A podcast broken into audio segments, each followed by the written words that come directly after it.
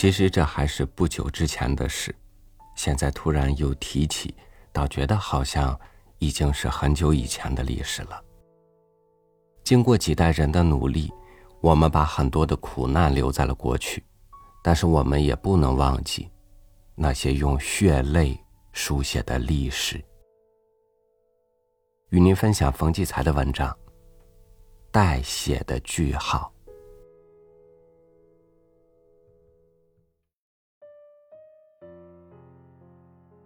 今天，我们终于可以提起笔来，为中国妇女的缠足史画一个终结的句号。因为那蹒跚的行走在中国大地上的小脚，即将就要消失了。但是，别以为这个句号会画得很轻松，一挥而就，就像看过一本大书那样，随手一合便是。这个句号画起来分外的凝重沉缓，艰难吃力。低头一看，原来它不是通常的墨色，而是粘稠而殷红的血。然而，天下人对一件事情的感受可谓千差万别。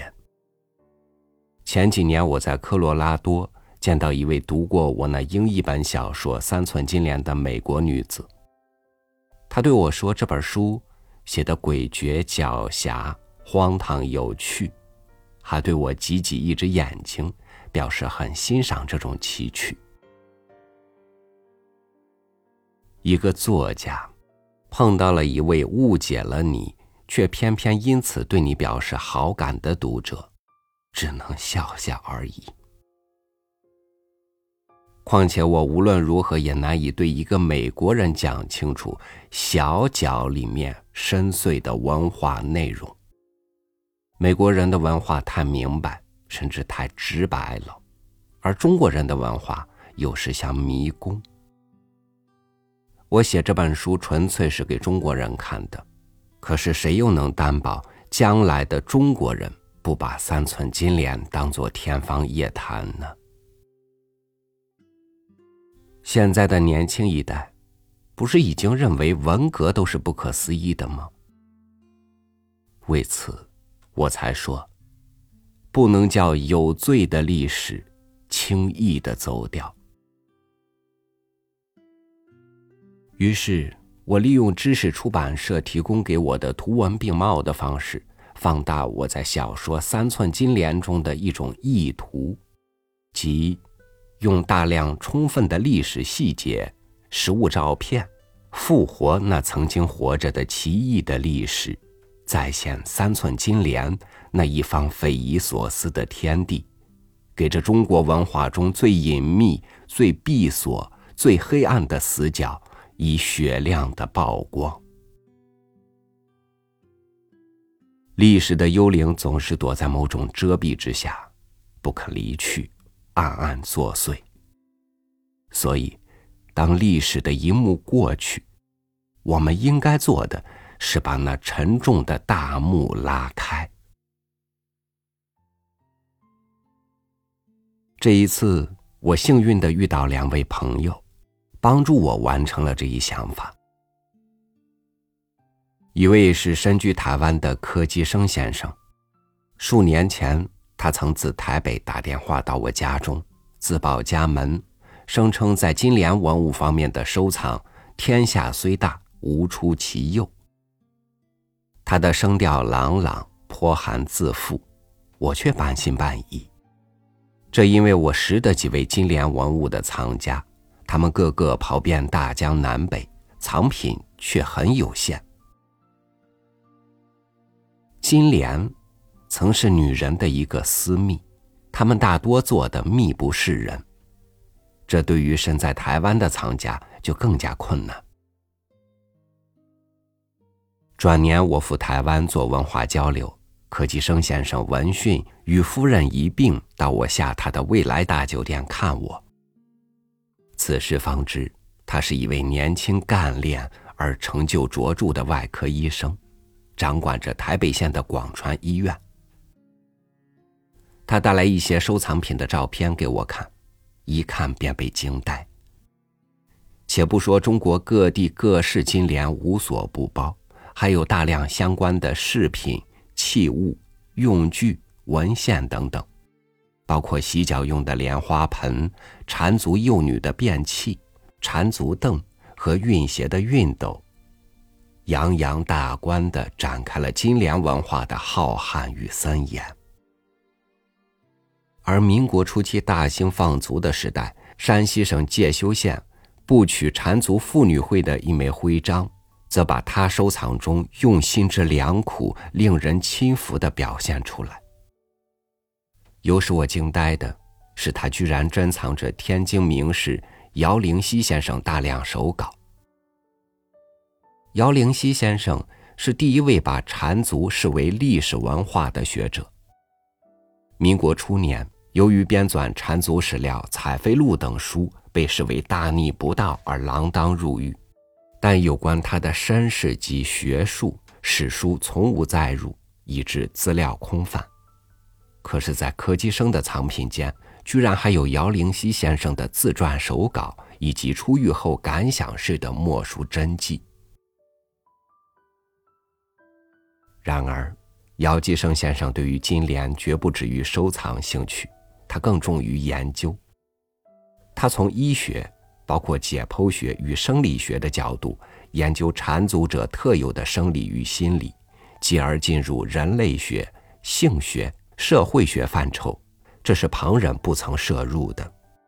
我在另一本文化批评类的书《血写的句号》中，还要重点的对他这些可贵的研究进行介绍。此次承蒙柯基生先生的友情与支持，将其所藏缠足文物三千余件选精择要，摄的照片百余帧，合并我个人的一些金莲文化的藏品照片一并放在书中。相信这些历史的真实写照会给读者深刻印象，亦使本书内涵得以深度的开拓。另一位朋友则是《大众日报》的摄影记者李楠先生。他近十年的摄影生涯中，始终没忘了把镜头对准最后一个小脚女人。特别是他对山东滨州缠足妇女李吉英一生最后八年的追踪拍摄，则是把妇女缠足史凄凉的尾声定格了。他给我们看到的。不是历史遗留的怪异的文化躯壳，而是一种绵延千年的可怕的生活真实。这位年轻而出色的摄影家不是声张的按照自己的思考工作多年，我却从中看到他的历史洞察力、文化敏感与人道精神，并为此深深感动。他的作品。正是我的小说一种历史内涵的延伸，所以，我请他提供数帧珍贵照片，连同我为他写的一篇文章，为大地上的一段历史送终，一并放在书尾，以使读者的思维视野一直贯通到今日。我这两位朋友所作所为，其实都是在为金莲。画一个句号。然而，往往一个事件能够用句号来终结，一种文化却很难用句号去终止。因而，本书对图片的选取都鲜明的来自一种历史观：历史永远参照现实。我在发表的小说中，大概以三寸金莲。争议最为激烈。记得小说在收获问世后，即刻之间，或褒或贬，蜂拥而至。当时上海一家刊物要我提供有关读者反映的信件，我便摘选了十四封寄去，清一色全都是痛斥和责骂我的。可是不久，这家刊物又把这些读者的信件退还给我。没有发表，说是为了保护我的形象。这番好意令我啼笑皆非。其实作家的形象无需保护。作家向来存在于褒贬之间，因为作家总是在新旧事物的交替中发现与选择。姚灵溪先生不是为此还蒙受了牢狱之灾吗？存在于现实的是一种生活，消匿于历史的便是一种文化。作为生活，可以赞成或拒绝；作为文化研究对象，则不能有任何进取。姚灵溪先生正是在这两者之间，在那新旧世界的生死搏斗中，抢先的把金莲视作文化。自然也就逃不出历史的误会和悲剧性的遭遇了。正是这样，时过境迁，如今人们对我的三寸金莲，比起十年前则宽容的多了，并渐渐的也能够悟出我埋藏其中的某些深意。三寸金莲。是封建文化这棵大树千年结下的一种光怪陆离的果实。尽管这果实已经枯萎和凋落，但大树未绝，就一定会顽强的生出新的果实来。历史的幽灵总在更换新装，好重新露面。自然，三寸金莲所写的绝不止于三寸金莲了。可惜知我者寥寥。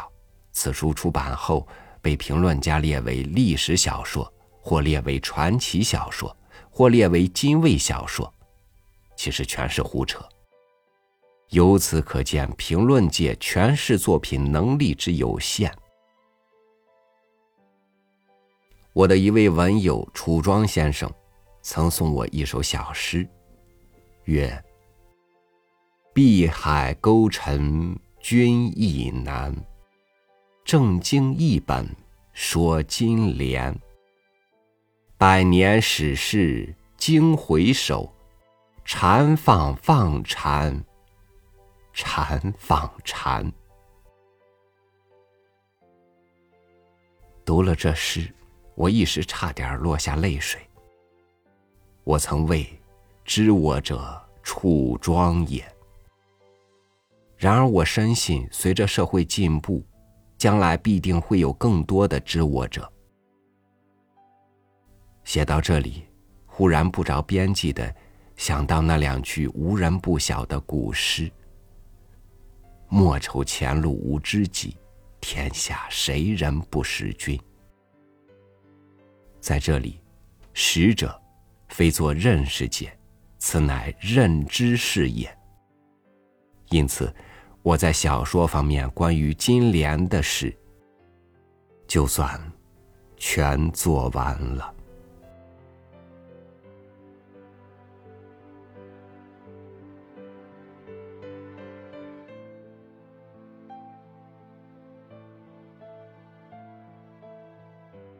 人们一直在放大自身的优点，去取得成就；人们也在犯以前犯过的错误。走向失败，正像是我们从历史中汲取经验，走向更美好的未来，同时也要提防着历史里悲剧的不断重演。感谢您收听我的分享，我是朝宇，祝您晚安，明天见。